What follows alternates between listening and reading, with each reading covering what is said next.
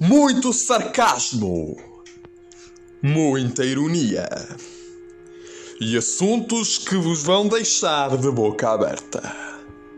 Mas cuidado, alguns destes assuntos podem ferir os ouvidos mais sensíveis.